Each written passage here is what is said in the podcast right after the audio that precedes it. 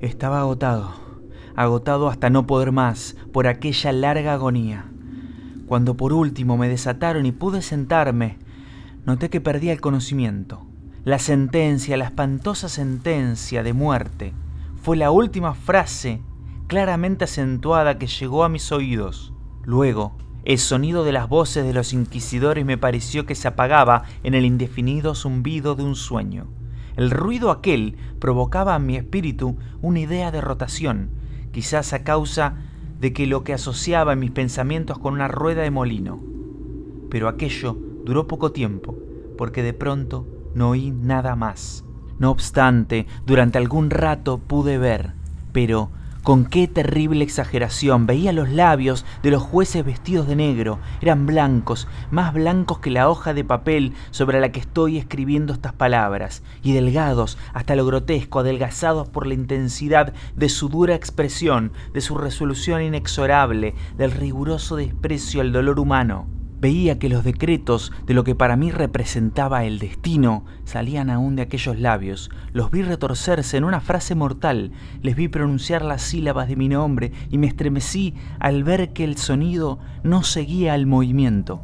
Durante varios momentos de espanto frenético vi también la blanda y casi imperceptible ondulación de las negras colgaduras que cubrían las paredes de la sala mi vista cayó entonces sobre los siete grandes hachones que se habían colgado sobre la mesa. Tomaron para mí, al principio, el aspecto de la caridad y los imaginé ángeles blancos y esbeltos que debían salvarme. Pero entonces y de pronto una náusea mortal invadió mi alma y sentí que cada fibra de mi ser se estremecía como si hubiera estado en contacto con el hilo de una batería galvánica y las formas angelicales convertíanse en insignificantes espectros con cabeza de llama y claramente comprendí que no debía esperar de ellos auxilio alguno. Entonces, como una magnífica nota musical, se insinuó en mi imaginación la idea del inefable reposo que nos espera en la tumba. Llegó suave, furtivamente. Creo que necesité un gran rato para apreciarla por completo pero en el preciso instante en que mi espíritu comenzaba a sentir claramente esa idea y acariciarla, las figuras de los jueces se desvanecieron como por arte de magia. Los grandes hachones se redujeron a la nada, sus llamas se apagaron por completo y sobrevino la negrura de las tinieblas. Todas las sensaciones parecieron desaparecer como en una zambullida loca y precipitada del alma en el Hades y el universo fue solo noche, silencio, inmovilidad. Estaba desvanecido, pero no obstante, no pude decir que hubiese perdido la conciencia del todo. La que me quedaba, no intentaré definirla, ni describirla siquiera, pero en fin, todo no estaba perdido. En medio del más profundo sueño, no, en medio del delirio, no, en medio del desvanecimiento, no, en medio de la muerte. No, si fuera de otro modo, no habría salvación para el hombre. Cuando nos despertamos del más profundo sueño, rompemos la telaraña de algún sueño. Y no obstante, un segundo más tarde es tan delicado este tejido que no recordamos haber soñado. Dos grados hay al volver del desmayo a la vida. El sentimiento de la existencia moral o espiritual y el de la existencia física. Parece probable que si, al llegar al segundo grado, hubiéramos de evocar las impresiones del primero, volveríamos a encontrar todos los recuerdos elocuentes del abismo transmundano. ¿Cuál es ese abismo? ¿Cómo al menos podremos distinguir sus sombras de la de la tumba? Pero si las impresiones de lo que he llamado primer grado no acuden de nuevo al llamamiento de la voluntad, no obstante, después de un largo intervalo, no aparecen sin ser solicitadas, mientras maravillados nos preguntamos de dónde proceden. Quien no se haya desmayado nunca no descubrirá extraños palacios y casas singularmente familiares entre las ardientes llamas.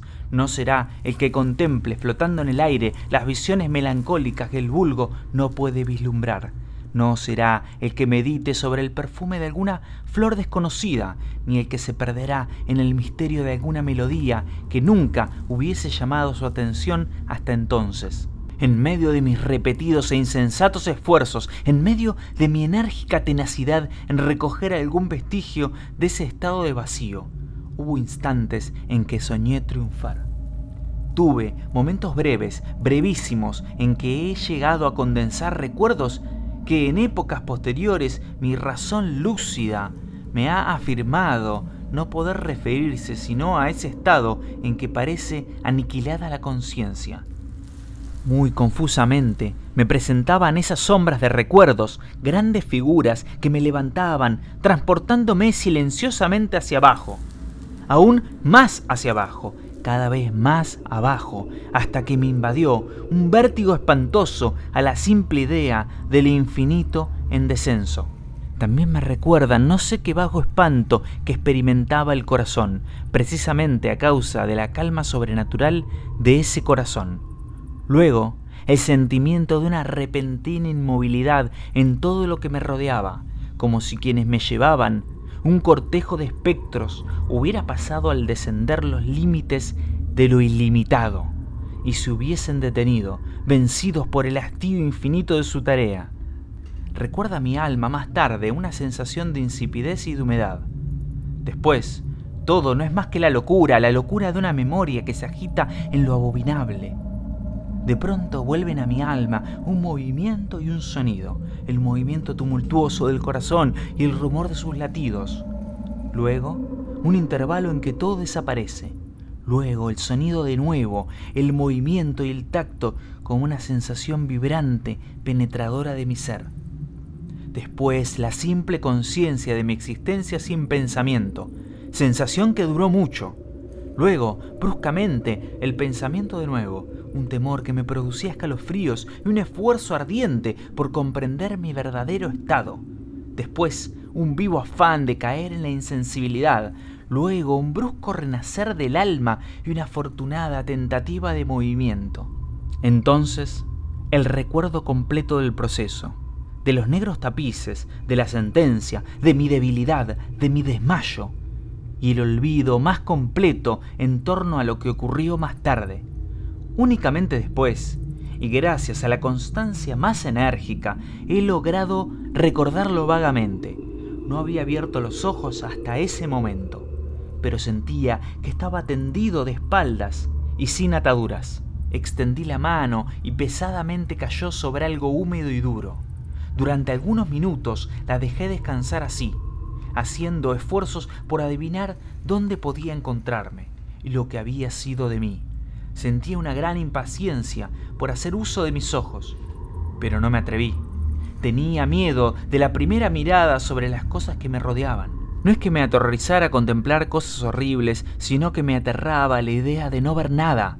A la larga, con una loca angustia en el corazón, abrí rápidamente los ojos. Mi espantoso pensamiento hallábase, pues, confirmado. Me rodeaba la negrura de la noche eterna. Me parecía que la intensidad de las tinieblas me oprimía y me sofocaba. La atmósfera era intolerablemente pesada. Continué acostado tranquilamente e hice un esfuerzo por emplear mi razón. Recordé los procedimientos inquisitoriales y partiendo de esto, procuré deducir mi posición verdadera. Había sido pronunciada la sentencia y me parecía que desde entonces había transcurrido un largo intervalo de tiempo. No obstante, ni un solo momento imaginé que estuviera realmente muerto. A pesar de todas las ficciones literarias, semejante idea es absolutamente incompatible con la existencia real. ¿Dónde me encontraba y cuál era mi estado? Sabía que los condenados a muerte morían con frecuencia en los autos de fe. La misma tarde del día de mi juicio habíase celebrado una solemnidad de especie. ¿Me habían llevado acaso de nuevo a mi calabozo para guardar en el próximo sacrificio que había de celebrarse meses más tarde? Desde el principio comprendí que esto no podía ser. Inmediatamente había sido puesto en requerimiento el contingente de víctimas. Por otra parte, mi primer calabozo, como todas las celdas de los condenados en Toledo, estaba empedrado y había en él alguna luz. Repentinamente, una horrible idea aceleró mi sangre en torrentes hacia mi corazón y durante unos instantes caí de nuevo en mi insensibilidad. Al volver en mí, de un solo movimiento me levanté sobre mis pies. temblando convulsivamente en cada fibra. Desatinadamente extendí mis brazos por encima de mi cabeza y a mi alrededor en todas direcciones. No sentí nada. No obstante, temblaba a la idea de dar un paso, pero me daba miedo tropezar contra los muros de mi tumba. Brotaba el sudor por todos mis poros y en gruesas gotas frías se detenía sobre mi frente. A la larga se me hizo intolerable la agonía de la incertidumbre y avancé con precaución, extendiendo los brazos y con los ojos fuera de sus órbitas, con la esperanza de hallar un débil rayo de luz. Di algunos pasos, pero todo estaba negro. Respiré con mayor libertad. Por fin me pareció evidente que el destino que me habían reservado no era el más espantoso de todos. Y entonces, mientras precavidamente continuaba avanzando, se confundían en masa en mi memoria mil vagos rumores que sobre los horrores de Toledo corrían.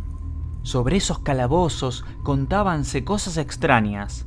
Yo siempre había creído que eran fábulas, sin embargo, eran tan extraños que solo podían repetirse en voz baja. ¿Debía morir yo de hambre en aquel subterráneo mundo de tinieblas? ¿Y qué muerte más terrible quizá me esperaba? Puesto que conocía demasiado bien el carácter de mis jueces, no podía dudar de que el resultado era la muerte, y una muerte de una amargura escogida. Lo que sería, y la hora de su ejecución, era lo único que me preocupaba y me aturdía. Mis extendidas manos encontraron por último un sólido obstáculo. Era una pared que parecía construida de piedra, muy lisa, húmeda y fría. La fui siguiendo de cerca, caminando con la precavida desconfianza que me habían inspirado ciertas narraciones antiguas.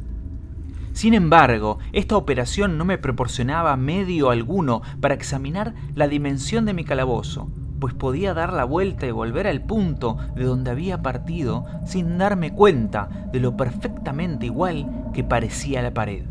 En vista de ello, busqué el cuchillo que guardaba en uno de mis bolsillos cuando fui conducido al tribunal. Pero había desaparecido porque mis ropas habían sido cambiadas por un traje de grosera estameña. Con objeto de comprobar perfectamente mi punto de partida, había pensado clavar la hoja en alguna pequeña grieta de la pared. Sin embargo, la dificultad era bien fácil de ser solucionada, y no obstante, al principio, debido al desorden de mi pensamiento, me pareció insuperable. Rasgué una tira de la orla de mi vestido y la coloqué en el suelo en toda su longitud, formando un ángulo recto con el muro. Recorriendo a tientas mi camino en torno a mi calabozo, al terminar el circuito tendría que encontrar el trozo de tela.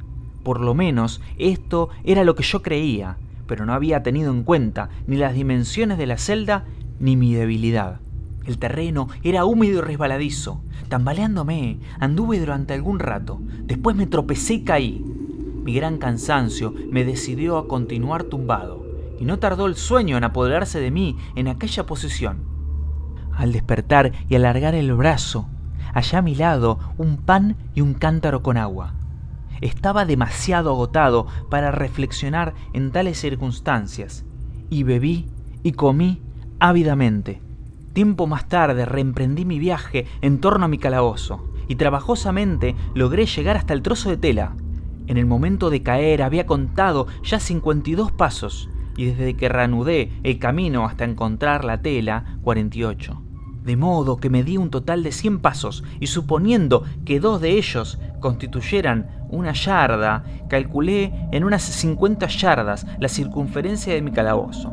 Sin embargo, había tropezado con numerosos ángulos en la pared, y esto impedía el conjeturar la forma de la cueva, pues no había duda alguna de que aquello era una cueva. No ponía gran interés en aquellas investigaciones y con toda inseguridad estaba desalentado pero una vaga curiosidad me impulsó a continuarlas. Dejando la pared, decidí atravesar la superficie de mi prisión.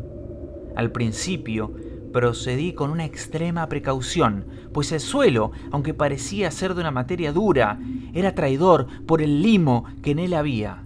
No obstante, al cabo de un rato logré animarme y comencé a andar con seguridad. De esta forma avancé diez o doce pasos, cuando el trozo rasgado que quedaba de tela se me enredó entre las piernas, haciéndome caer de bruces violentamente. En la confusión de mi caída no noté al principio una circunstancia no muy sorprendente que, no obstante, segundos después, hallándome todavía en el suelo, llamó mi atención. Mi barbilla se apoyaba sobre el suelo del calabozo, pero mis labios y la parte superior de la cabeza, aunque parecían colocados a menos altura que la barbilla, no descansaban en ninguna parte. Me pareció al mismo tiempo que mi frente se empapaba en un vapor viscoso y que un extraño olor a setas podridas llegaba a mi nariz. Alargué el brazo y me estremecí descubriendo que había caído al borde mismo de un pozo circular cuya extensión no podía medir en aquel momento. Tocando las paredes precisamente debajo del brocal, logré arrancar un trozo de piedra y lo dejé caer en el abismo. Durante algunos segundos presté atención a sus rebotes. Chocaba en su caída contra las paredes del pozo. Lúgubremente se hundió por último en el agua, despertando ecos estridentes. En el mismo instante se oyó un ruido sobre mi cabeza, como de una puerta abierta y cerrada, casi al mismo tiempo, mientras un débil rayo de luz atravesaba repentinamente la oscuridad y se apagaba enseguida. Con toda claridad vi la suerte que se me preparaba y me felicité por el oportuno accidente que me había salvado. Un paso más y el mundo no me hubiera vuelto a ver. Aquella muerte, evitada a tiempo, tenía ese mismo carácter que había yo considerado como fabuloso y absurdo en las historias que sobre la Inquisición había oído contar. Las víctimas de su tiranía no tenían otra alternativa que la muerte, con sus crueles agonías físicas o con sus abominables torturas morales. Esta última fue la que me había sido reservada. Mis nervios estaban abatidos por un largo sufrimiento hasta el punto que me hacía temblar el sonido de mi propia voz y me consideraba por todos motivos una víctima excelente para la clase de tortura que me aguardaba. Temblando, retrocedí a tientas hasta la pared, decidido a dejarme morir antes que afrontar el horror de los pozos que en las tinieblas de la celda multiplicaban mi imaginación.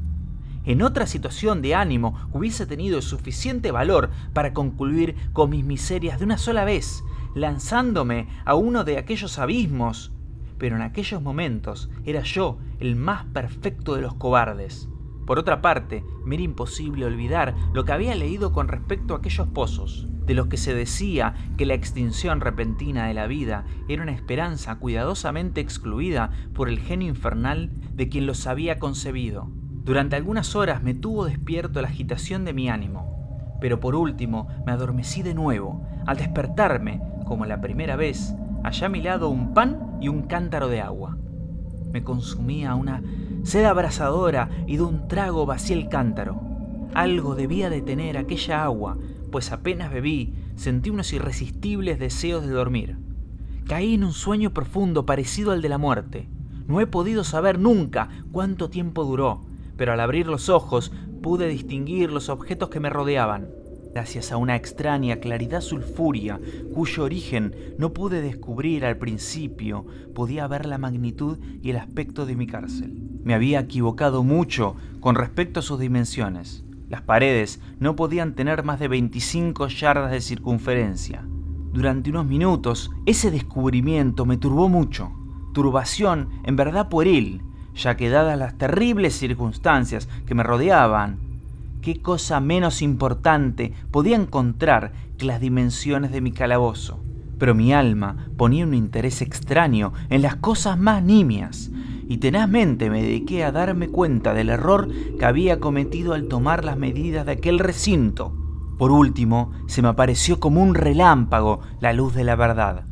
En mi primera exploración había contado 52 pasos hasta el momento de caer. En ese instante debía encontrarme a uno o dos pasos del trozo de tela. Realmente había efectuado casi el circuito de la cueva. Entonces me dormí y al despertarme necesariamente debí de volver sobre mis pasos, creando así un circuito casi el doble de lo real. La confusión de mi cerebro me impidió darme cuenta de que había empezado la vuelta con la pared a mi izquierda y que la terminaba teniéndola a la derecha. También me había equivocado por lo que respecta a la forma del recinto. Tanteando el camino había encontrado varios ángulos, deduciendo de ello la idea de una gran irregularidad, Tan poderoso es el efecto de la oscuridad absoluta sobre el que sale de un letargo o de un sueño. Los ángulos eran sencillamente producto de leves depresiones o huecos que se encontraban a intervalos desiguales. La forma general del recinto era cuadrada.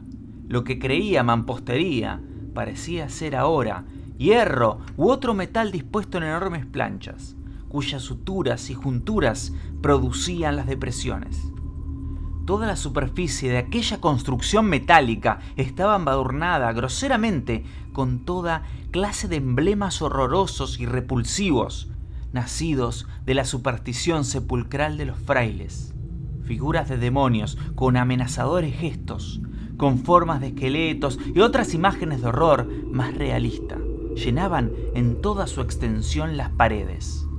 Me di cuenta de que los contornos de aquellas monstruosidades estaban suficientemente claros, pero que los colores parecían manchados y estropeados por efecto de la humedad del ambiente. Vi entonces que el suelo era de piedra. En su centro había un pozo circular, de cuya boca había yo escapado, pero no vi que hubiese alguno más en el calabozo. Todo esto lo vi confusamente, y no sin esfuerzo, pues mi situación física había cambiado mucho durante mi sueño. Ahora, de espaldas, estaba acostado, cuán largo era, sobre una especie de armadura de madera muy baja. Estaba atado con una larga tira que parecía de cuero. Enrollábase en distintas vueltas en torno a mis miembros y a todo mi cuerpo, dejando únicamente libres mi cabeza y mi brazo izquierdo. Sin embargo, tenía que hacer un violento esfuerzo para alcanzar el alimento que contenía un plato de barro que habían dejado a mi lado sobre el suelo. Con verdadero terror me di cuenta de que el cántaro de agua había desaparecido. Y digo con terror porque me devoraba una sed intolerable. Creí entonces que el plan de mis verdugos consistía en exasperar esta sed, puesto que el alimento que contenía el plato era una carne cruelmente salada. Levanté los ojos y examiné el techo de mi prisión. Hallábase a una altura de 30 o 40 pies y pareciese mucho por su construcción a las paredes laterales. En una de sus caras llamó mi atención una figura de las más singulares. Era una representación pintada del tiempo, tal como se acostumbra a representarle, pero en lugar de la guadaña tenía un objeto que a primera vista creí que se trataba de un enorme péndulo, como los de los relojes antiguos. No obstante, algo había en el aspecto de aquella máquina que me hizo mirarla con más detención. Mientras la observaba directamente mirando hacia arriba, pues se hallaba colocada exactamente sobre mi cabeza, me pareció ver que se movía. Un momento después se confirmaba mi idea. Su balanceo era corto y por tanto muy lento. No sin cierta desconfianza y sobre todo con extrañeza lo observé durante unos minutos. Cansado al cabo de vigilar su fastidioso movimiento, volví mis ojos a los demás objetos de la celda. Un ruido leve atrajo mi atención. Miré al suelo y vi algunas enormes ratas que lo cruzaban. Habían salido del pozo que yo podía distinguir a mi derecha. En ese instante, mientras las miraba, subieron en tropel, a toda prisa, con voraces ojos y atraídas por el olor de la carne. Me costó gran esfuerzo y atención apartarlas. Transcurrió media hora, tal vez una hora, pues apenas, imperfectamente, podía medir el tiempo, cuando de nuevo levanté los ojos sobre mí. Lo que entonces vi me dejó atónito y sorprendido. El camino del péndulo había aumentado casi una yarda y como consecuencia natural su velocidad era también mucho mayor. Pero principalmente lo que más me impresionó fue la idea de que había descendido visiblemente. Puede imaginarse con qué espanto observé entonces que su extremo inferior estaba formado por una media luna de brillante acero, que aproximadamente tendría un pie de largo de un cuerno a otro.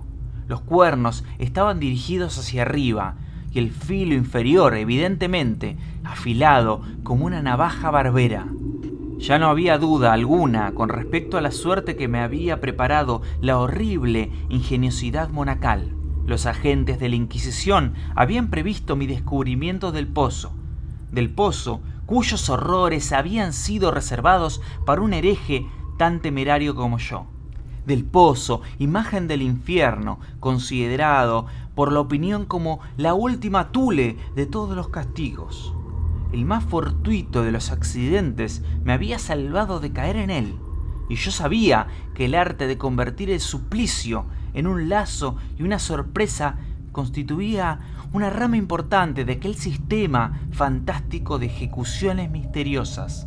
Por lo visto, habiendo fracasado mi caída en el pozo, no figuraba en el demoníaco plan arrojarme a él. Por tanto, estaba destinado, y en ese caso, sin ninguna alternativa, a una muerte distinta y más dulce. Más dulce. En mi agonía, pensando en el uso singular que yo hacía de esta palabra, casi sonreí.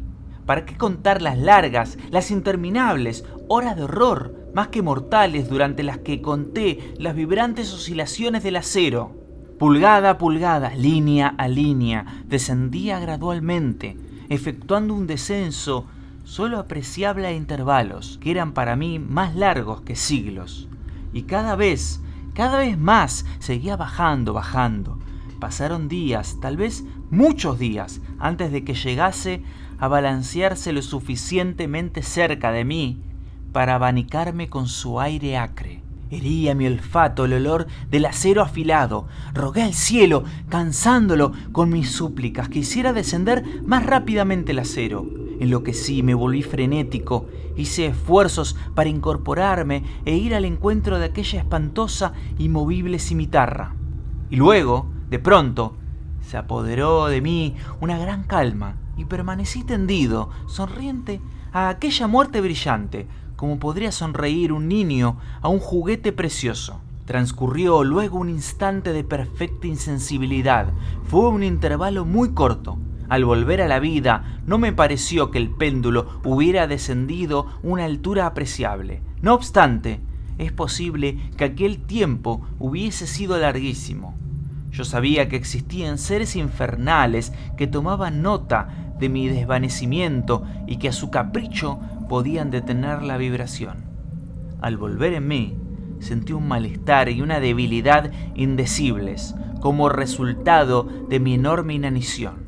Aún entre aquellas angustias, la naturaleza humana suplicaba el sustento. Con un esfuerzo penoso, extendí mi brazo izquierdo tan lejos como mis ligaduras me lo permitían. Me apoderé de un pequeño sobrante que las ratas habían dignado a dejarme al llevarme un pedazo a los labios, un informe pensamiento de extraña alegría, de esperanza, se alojó en mi espíritu. No obstante, ¿qué había de común entre la esperanza y yo? Repito que se trataba de un pensamiento informe. Con frecuencia tiene el hombre pensamientos así, que nunca se completan. Me di cuenta de que se trataba de un pensamiento de alegría, de esperanza, pero comprendí también que había muerto al nacer, me esforcé inútilmente en completarlo, en recobrarlo. Mis largos sufrimientos habían aniquilado casi por completo las ordinarias facultades de mi espíritu. Yo era un imbécil, un idiota. La oscilación del péndulo se efectuaba en un plano que formaba ángulo recto con mi cuerpo. Vi que la cuchilla había sido dispuesta de modo que atravesara la región del corazón rasgaría la tela de mi traje, volvería luego y repetiría la operación una y otra y otra vez.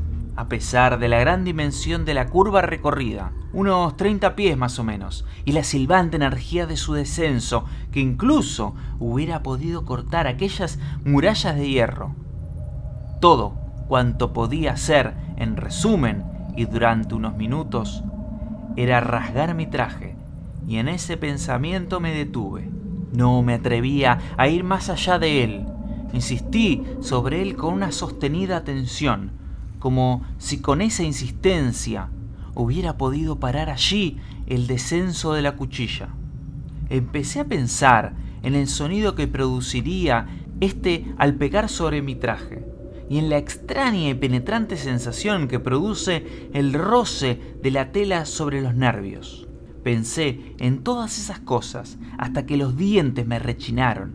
Más abajo, más abajo aún. Deslizábase cada vez más abajo. Yo hallaba un placer frenético en comparar su velocidad de arriba abajo con su velocidad lateral. Ahora hacia la derecha, ahora hacia la izquierda. Después iba lejos, lejos, y volvía luego con el chillido de un alma condenada, y hasta mi corazón con el andar furtivo del tigre. Yo aunaba y reía alternativamente, según me dominase una u otra idea. Más bajo, involuntariamente, inexorablemente más bajo, movíase a tres pulgadas de mi pecho. Furiosamente intenté libertar con violencia mi brazo izquierdo. Estaba libre solamente desde el codo hasta la mano. Únicamente podía mover la mano desde el plato que habían colocado a mi lado hasta mi boca.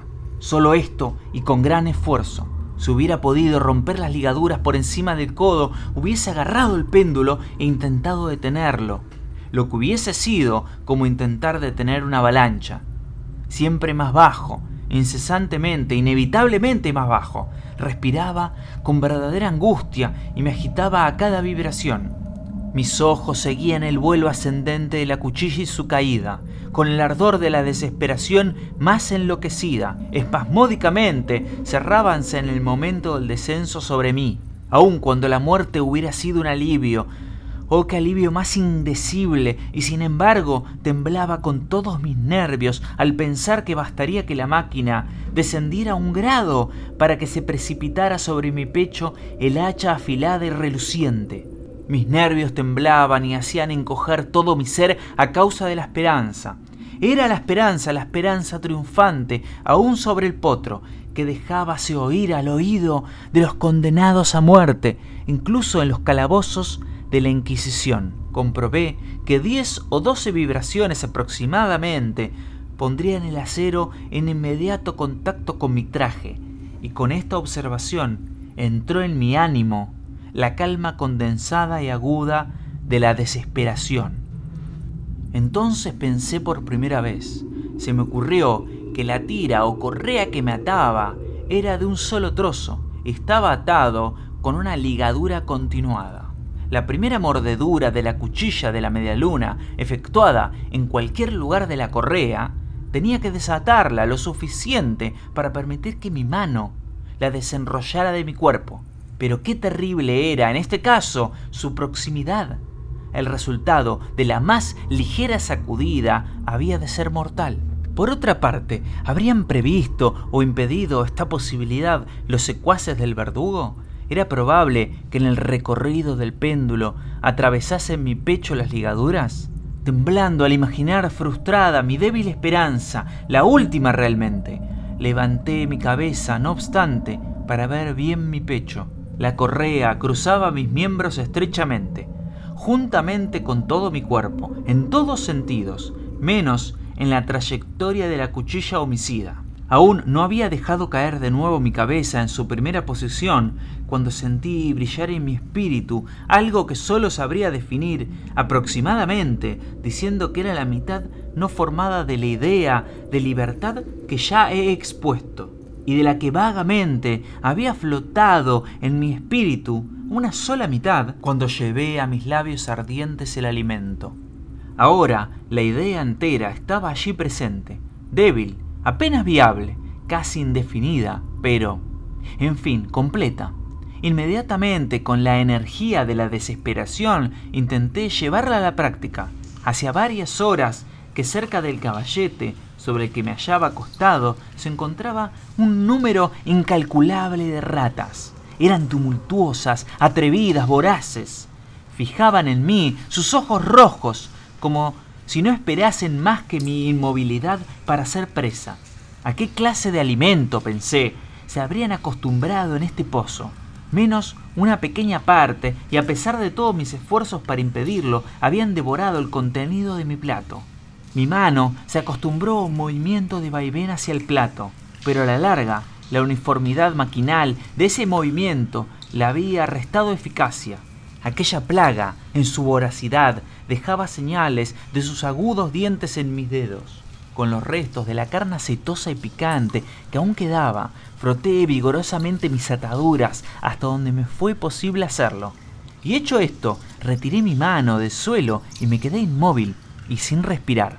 Al principio, lo repentino del cambio y el cese del movimiento hicieron que las voraces animales se asustaran. Se apartaron alarmados y algunos volvieron al pozo. Pero esta actitud no duró más que un instante. No había yo contado en vano con su glotonería. Viéndome sin movimiento, una o dos de las más atrevidas se encaramaron por el caballete y olisquearon la correa. Todo esto me pareció el preludio de una invasión general. Un nuevo tropel surgió del pozo, agarrándose a la madera, la escalaron y a centenares saltaron sobre mi cuerpo. Nada las asustaba ni el movimiento regular del péndulo. Lo esquivaban y trabajaban activamente sobre la engrasada tira. Se apretaban, moviéndose y amontonaban incesantemente sobre mí. Sentía que se retorcían sobre mi garganta, que sus fríos hocicos buscaban mis labios. Me encontraba medio sofocado por aquel peso que se multiplicaba constantemente, un asco espantoso que ningún hombre ha sentido en el mundo. Henchía mi pecho y helaba mi corazón con un pesado vómito. Un minuto más y me daba cuenta de que la operación habría terminado. Sobre mí sentía perfectamente la distensión de las ataduras. Me daba cuenta de que en más de un sitio había de estar cortada. Con una resolución sobrehumana continué inmóvil. No me había equivocado en mis cálculos. Mis sufrimientos no habían sido en vano. Sentí luego que estaba libre. En pedazos colgaba la correa en torno de mi cuerpo, pero el movimiento del péndulo efectuábase ya sobre mi pecho. La estameña de mi traje había sido atravesada y cortada la camisa. Efectuó dos oscilaciones más y un agudo dolor atravesó mis nervios pero había llegado el instante de salvación. A un ademán de mis manos huyeron tumultuosas mis libertadoras. Con un movimiento tranquilo y decidido, prudente y oblicuo, lento y aplastándome contra el banquillo, me deslicé fuera el brazo de la tira y del alcance de la cimitarra. Cuando menos, por el momento, estaba libre. Libre y en las garras de la Inquisición apenas había escapado de mi lecho de horror, apenas hube dado unos pasos por el suelo de mi calabozo, cesó el movimiento de la máquina infernal. Y la oí subir, atraída hacia el techo por una fuerza invisible. Aquella fue una lección que llenó de desesperación mi alma. Indudablemente, todos mis movimientos eran espiados. Había escapado de la muerte bajo una determinada agonía, solo para ser entregado a algo peor que la muerte misma, y bajo otra nueva forma. Pensando en ello, fijé convulsivamente mis ojos en las paredes de hierro que me rodeaban. Algo extraño, un cambio que en principio no pude apreciar claramente. Se había producido con toda evidencia en la habitación durante varios minutos en los que estuve distraído. Lleno de ensueños y de escalofríos, me perdí en conjeturas vanas e incoherentes. Por primera vez me di cuenta del origen de la luz sulfurosa que iluminaba la celda. Provenía de una grieta de media pulgada de anchura, que extendiese en torno del calabozo en la base de las paredes. De ese modo parecían, y en efecto estaban, completamente separadas del suelo. Intenté mirar por aquella abertura, aunque como puede imaginarse, inútilmente. Al levantarme desanimado, se descubrió a mi inteligencia, de pronto, el misterio de la alteración que la celda había sufrido. Había tenido ocasión de comprobar que, aun cuando los contornos de las figuras pintadas en las paredes fuesen suficientemente claros, los colores parecían alterados y borrosos. Ahora acababan de tomar y tomaban a cada momento un sorprendente e intensísimo brillo, que daba a aquellas imágenes fantásticas y diabólicas un aspecto que hubiera hecho temblar a nervios más firmes que los míos. Pupilas demoníacas de una viveza siniestra y feroz se clavaban sobre mí desde mil sitios distintos, donde yo anteriormente no había sospechado que se encontrara ninguna, y brillaban cual fulgor lúgubre de un fuego que aunque vanamente quería considerar completamente imaginario. Imaginario. Me bastaba respirar para atraer mi nariz un vapor de hierro enrojecido. Extendíase por el calabozo un olor sofocante. A cada momento reflejábase un ardor más profundo en los ojos clavados en mi agonía. Un rojo más oscuro se extendía sobre aquellas horribles pinturas sangrientas. Estaba jadeante. Respiraba con grandes esfuerzos. No había duda con respecto al deseo de mis verdugos, los más despiadados, los más demoníacos de todos los hombres, me aparté lejos del metal ardiente, dirigiéndome al centro del calabozo, frente a aquella destrucción por el fuego. La idea de la frescura del pozo llegó a mi alma como un bálsamo. Me lancé hacia sus mortales bordes, dirigí mis miradas hacia el fondo. El resplandor de la inflamada bóveda iluminaba sus cavidades más ocultas. No obstante, durante un minuto de desvarío, mi espíritu se negó a comprender la significación de lo que veía. Al fin, aquello penetró en mi alma, a la fuerza triunfalmente. Se grabó a fuego en mi razón estremecida. Una voz, una voz para hablar. Horror, todos los horrores menos ese. Con un grito me aparté del brocal y escondido mi rostro entre las manos lloré con amargura. El calor aumentaba rápidamente y levanté una vez más los ojos, temblando en un acceso febril. En la celda habíase operado un segundo cambio y ese efectuábase evidentemente en la forma. Como la primera vez intenté inútilmente apreciar o comprender lo que sucedía, pero no me dejaron mucho tiempo en la duda. La venganza de la Inquisición era rápida y dos veces la había yo frustrado.